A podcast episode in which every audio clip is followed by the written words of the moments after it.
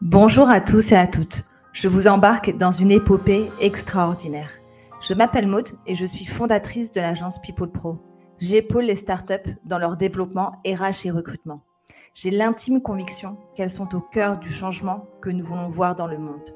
C'est pourquoi j'ai eu envie de mettre en lumière ces fondateurs, ces fondatrices qui créent des projets pour améliorer notre société au quotidien. Ce podcast est possible grâce à Thalys, Thalys est un logiciel de pilotage des recrutements, de gestion des candidatures et de diffusion d'offres d'emploi. Allons, partons ensemble à la découverte de ces personnes et de ces projets pour qu'ensemble nous changions le monde. Embarque avec nous et abonne-toi sur tes plateformes préférées, Apple et Spotify.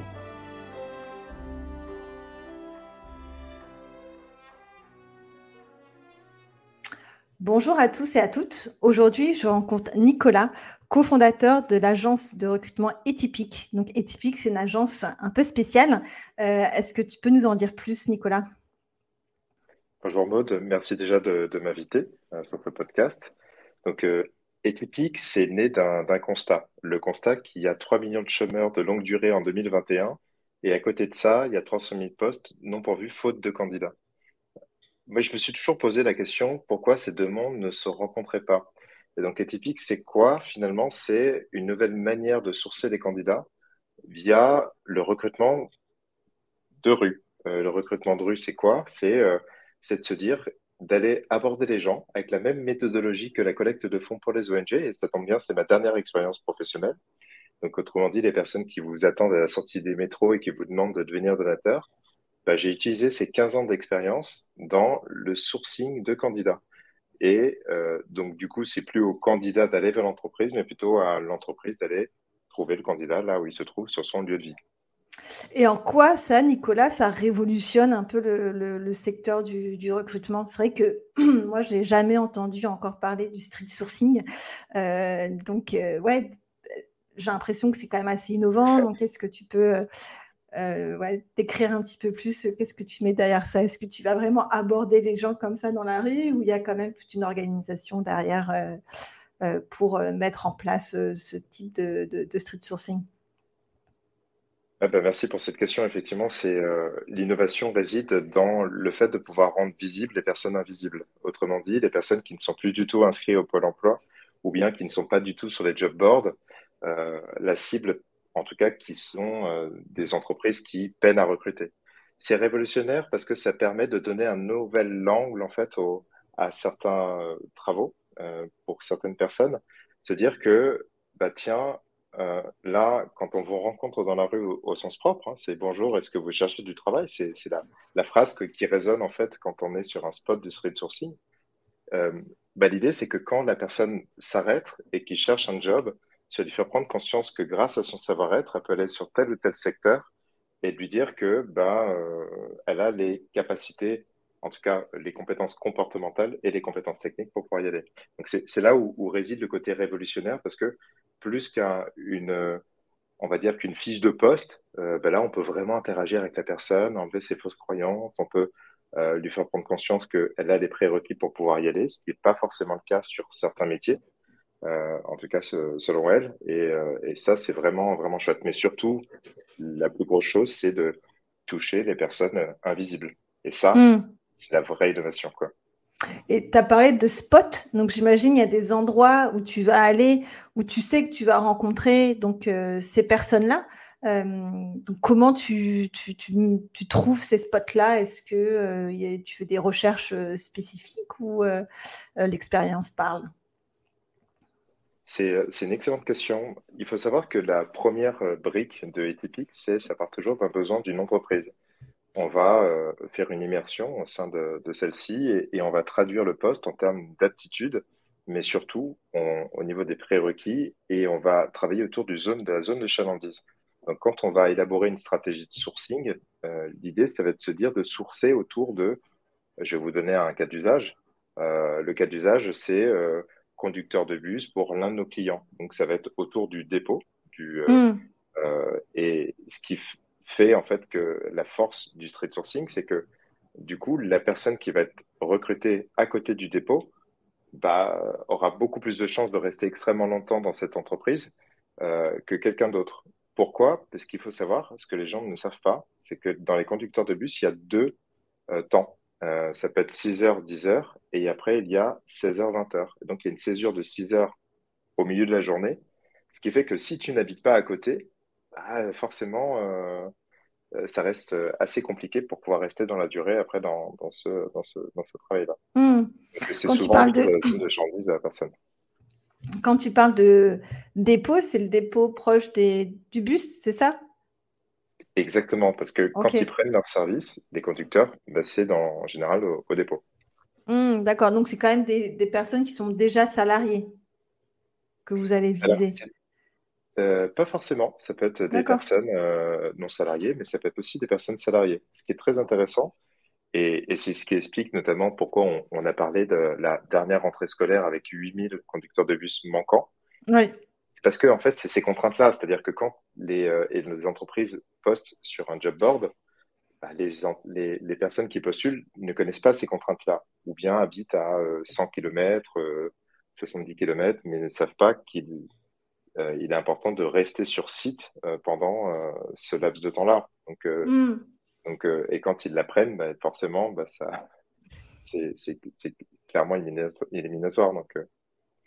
Donc comment ça marche concrètement donc, donc, est-ce que vous accompagnez Donc, tu vois, si on prend l'exemple de conducteur de bus, donc il y a une formation quand même spécifique. Est-ce que vous accompagnez aussi euh, donc les personnes qui sont au chômage à passer ces formations de, de, conducteur ou de conductrice, conductrice de bus? Comment, ouais, comment, comment ça marche exactement pour euh, ramener ces gens dans, euh, dans l'emploi? Du coup, va, nous, on va les mettre en relation avec l'entreprise qui, euh, qui, vont les former. Donc, du coup, l'entreprise en tant que telle. Et, et, nous, comment ça marche concrètement? La personne qu'on va rencontrer dans la rue va remplir un, un questionnaire de détection de savoir-être, qui va permettre à la personne de mieux se connaître et après c'est à partir de là, on va pouvoir savoir en fait s'il peut aller vers tel ou tel secteur. Et on va lui parler de, euh, là, en l'occurrence, transport logistique, donc du coup, le secteur du transport. Et, si, ça, et si ça marche, si on valide les prérequis dans la rue, il y a une deuxième étape avec une chargé de recrutement en interne pour vraiment vérifier qu'il possède bien les prérequis, qu'il est bien motivé, qu'il a conscience de toutes les contraintes inhérentes au poste, pour après ensuite les présenter à notre, à notre client et, la statistique est, assez élevée en termes d'engagement parce que du coup, la personne a un avis éclairé sur le poste en, allant en fait euh, euh, devant elle. Ce qui est pas forcément le cas, en tout cas moins le cas si elle, post, euh, si elle postulait par un, un canal classique parce qu'elle ne connaît pas l'environnement, elle ne connaît pas toutes les choses qui sont, qui sont, qui sont liées au poste. Mmh. Ok, bah écoute, c'est très clair. Euh, donc c'est vrai, donc il y a des chômeurs, il y a des métiers où euh, il manque euh, de personnel et donc votre objectif c'est vraiment de faire rencontrer en fait ces deux mondes. Donc ce que je, comprends bien, c'est qu'il n'y a pas aujourd'hui de plateforme entre guillemets digitale qui mettrait en relation, mais c'est via le street sourcing en, tout cas que vous que vous gérez cette mise en relation là. Complètement, c'est-à-dire que notre, notre spécialité, c'est euh, le street sourcing. Donc, c'est ce qui permet effectivement de mettre en relation ces, ces profils-là euh, vers, avec les entreprises qui, qui, recherchent. Pour autant, en fait, ce qui est très intéressant dans notre approche, en tout cas atypique, c'est qu'on élabore une stratégie de sourcing avec le client. C'est-à-dire que comme on, promeut un recrutement inclusif, on n'exclut pas les autres canaux d'acquisition de candidats. C'est-à-dire que hmm. quand on va faire une stratégie de sourcing, donc euh, la première étape, c'est celle que je t'ai citée autour de la zone de chavandise euh, du dépôt.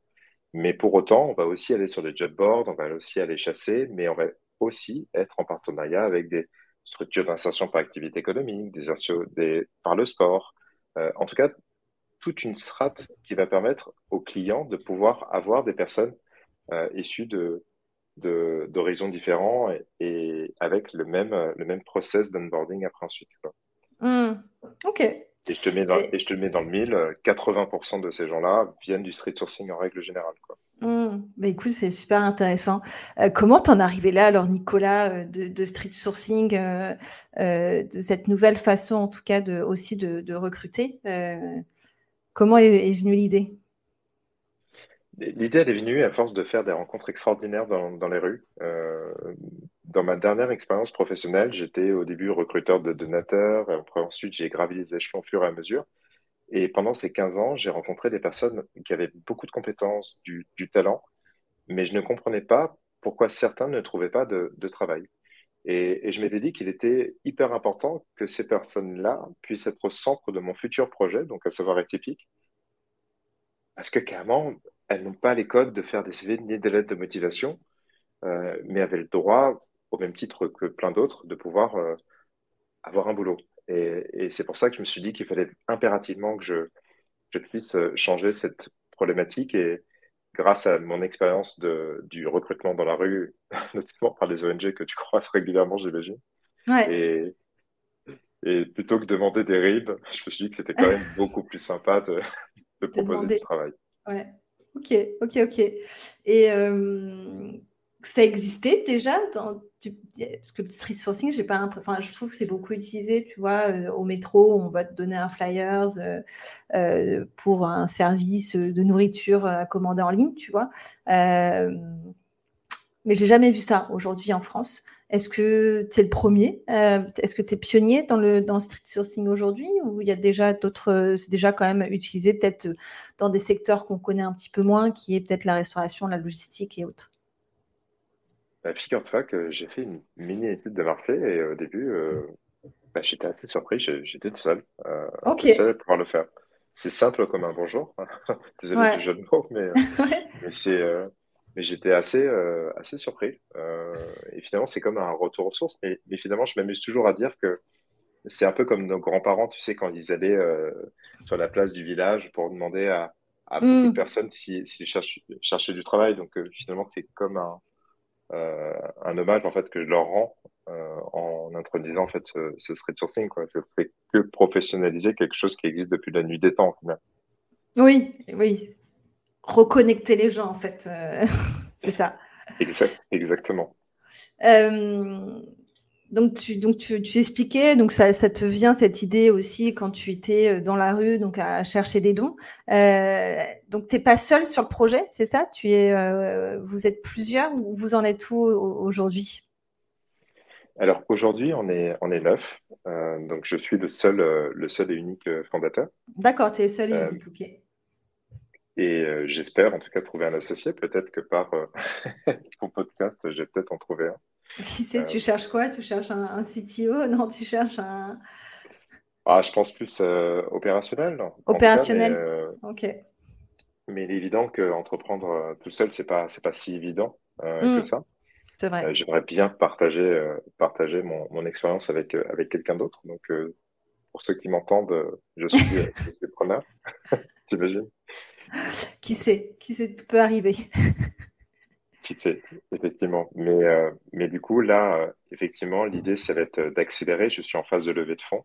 Et, D'accord. Euh, de doubler, voire tripler les effectifs euh, dans les six mois pour euh, faire en sorte qu'on puisse euh, vraiment scaler, scaler tout ça. Quoi. Mmh. Donc en fait, oui, c'est vrai. donc c'est une, c'est pas une association, c'est une société privée aussi derrière. Oui. c'est ça. Complètement. Mmh. Oui, complètement. La subtilité, c'est que mon statut juridique, c'est une SASU, mais avec l'agrément ESUS. Donc, c'est mmh. une entreprise solidaire d'utilité sociale. Donc, euh, euh, j'ai juste un petit, euh, un petit poinçon économie sociale et solidaire qui veut dire que ma raison d'être, c'est vraiment de permettre à chacun de pouvoir trouver du travail. Euh, ça, c'est la raison d'être de l'entreprise, par tous les moyens qui existent euh, et inimaginables. Donc, c'est un garde-fou, en fait, que je m'étais fixé quand j'ai créé mon projet en me disant qu'il fallait absolument que je sois connecté à ça. Quoi. Euh, mm. Ce qui est très intéressant, euh, c'est que finalement, je suis vraiment parti du bénéficiaire et de faire pour et avec. Et c'est comme ça que j'ai construit Typique. Et leur problématique, leur pain, et après, je me suis dit qu'il fallait que je construise quelque chose de là mm. pour après permettre à ce qu'ils puissent retrouver le chemin de l'emploi. Bah écoute, euh, super. Bah, et donc là, c'est quoi un peu donc les, les défis qui, qui, qui, vous attendent avec, euh, avec l'équipe? Les défis, il y en a plusieurs. Euh, c'est que tous les secteurs ne se ressemblent pas. Euh, le transport logistique, c'est très différent euh, du secteur de la restauration, c'est très, différent du secteur de la santé, c'est très différent du secteur agricole. Donc, le, les, défis, ça va être vraiment de pouvoir vulgariser en fait chacun de ces métiers et faire en sorte que les personnes que nous rencontrons dans la rue, bah, que ce soit le plus simple possible pour vraiment faire en sorte que bah, ils puissent avoir une certaine attractivité pour pouvoir aller dans ces secteurs-là. Ça, mm. c'est c'est vraiment le défi, c'est l'appropriation finalement de chacun de ces métiers. Et, et c'est pas si évident que ça, mine de rien. Donc, euh, mais sinon, euh, sinon c'est, c'est vraiment permettre de, d'accélérer, euh, d'accélérer tout ça. Et, comme tu le sais, ben, quand tu passes de, de 9 à, au triple, oui, c'est, une autre organisation. C'est clair. Et donc là, vous, vous, tu recherches quel type de, de, de parcours, de compétences aujourd'hui pour rejoindre Etypique c'est, une question hyper, hyper intéressante. Euh, c'est des postes complètement différents. Ça peut être développeur web, comme ça peut être ouvrier viticole, comme ça peut être conducteur de bus, comme ça peut être canalisateur d'eau. Donc, tu vois, là, je viens de te citer quatre secteurs d'activité qui n'ont strictement euh, mm. rien à voir. Euh, mais la, le point commun de tout ça, c'est la formation. Et je pense qu'à l'heure d'aujourd'hui, et même tous les signaux tendent vers ça, c'est que la main-d'œuvre n'existe plus. En fait, en tout cas, on n'arrive plus à la trouver. Euh, et donc, comme on n'arrive plus à la trouver, euh, donc du coup, il faut, il faut former les gens. Et donc, du coup, la, euh, la clé, c'est vraiment ça. Hmm. Oui, la formation et pour les faire aussi revenir, les faire revenir dans l'emploi. Exactement, oui. Ben écoute, c'est c'est clair. donc peut-être une des dernières questions, ça ben écoute, comment tu est-ce que tu peux nous partager ta, vision du monde? Ça paraît un peu utopiste, mais euh, comment voilà, on voit, on voit beaucoup en fait euh, de, news à la télé qui sont assez néfastes sur ben, voilà, l'écologie, euh, la planète, le réchauffement, la guerre. Donc ça peut être vite néfaste. Après, c'est la réalité du, monde tel qu'il est. mais voilà, est-ce que comment tu vois le monde de demain? Waouh, euh, euh, c'est une excellente question. C'est euh, en fait, je, m'amuse à dire à chaque fois j'aimerais ne plus utiliser le terme inclusif, recrutement inclusif. Hmm. J'aimerais que ce soit du recrutement tout court, parce que ça voudrait dire en fait que on considère chacun comme comme il est. C'est un peu ce que je dis à ma fille à chaque fois. quand elle me pose des questions existentielles, je lui dis mais en fait, tu sais, Lou, tu es comme tu es en fait. Et, et c'est ça en fait le plus important en fait. C'est c'est ma vision du monde. Euh, j'aimerais qu'en fait, qu'au fur et à mesure, comme un colibri, ben, qu'on puisse à notre échelle apporter notre, notre petite pierre et c'est ce qui va faire qu'après le, le monde sera bien meilleur et j'en suis persuadé et, on va y arriver. Et c'est euh, et c'est ça en fait et c'est un peu comme dans mon ancien métier, on, avait tendance à dire que les ONG étaient vouées à disparaître. Quand une, une ONG, c'est ça, quand elle est créée, mm c'est pour disparaître un peu par la suite, parce que ça veut dire qu'on a résolu la, problématique. Donc là, je souhaite la même chose pour le, pour le recrutement inclusif. Bah, écoute, on va, on va terminer sur cette, euh, sur cette note, euh, sur cette note-là. Euh, pour la dernière question, est-ce que tu peux me partager, toi, un projet qui t'inspire et que tu me recommandes à faire découvrir? Oh, Il y en a pas mal. Hein. Waouh, il y a, il y a LinkOut que tu dois connaître certainement par rapport au, au sans chez soi. Et tu remarqueras que je n'ai pas dit sans domicile fixe ou sans abri. Euh, du coup, c'est un terme euh, qui a été euh, créé par, par le réseau entourage. Il y a Mixity aussi sur des mesures, les mesures d'impact aussi, que je trouve ça plutôt bien au niveau des entreprises, notamment lors d'aujourd'hui où on commence à demander des, des KPI sur, sur ces sujets-là. Mais, mais enfin, c'est, je peux te parler pendant des heures. non, non, mais écoute, euh, c'est deux projets, donc Link, Link Out, c'est ça, et Mix City. Oui, et Mix City, oui. Mais, euh, mais oui, c'est deux projets euh, assez chouettes et que je te, je te confie vraiment. Ben écoute, merci en tout cas, Nicolas, d'avoir partagé avec nous aujourd'hui et on se tient au courant prochainement. Prends soin de toi et, un grand merci à toi de m'avoir invité. Merci, merci, merci. Ça y est, nous arrivons à la fin de cette épopée inspirante. Alors dis-moi, qu'est-ce que tu en as pensé de cet épisode? Moi en tout cas, j'ai adoré. Et surtout, n'hésite pas à me le dire en commentaire. Et pour ne rien louper, abonne-toi vite à la chaîne sur Spotify ou Apple. Et je te mets aussi, bien sûr, en ressources tous les liens nécessaires. Allez, je te dis à très vite pour une nouvelle épopée.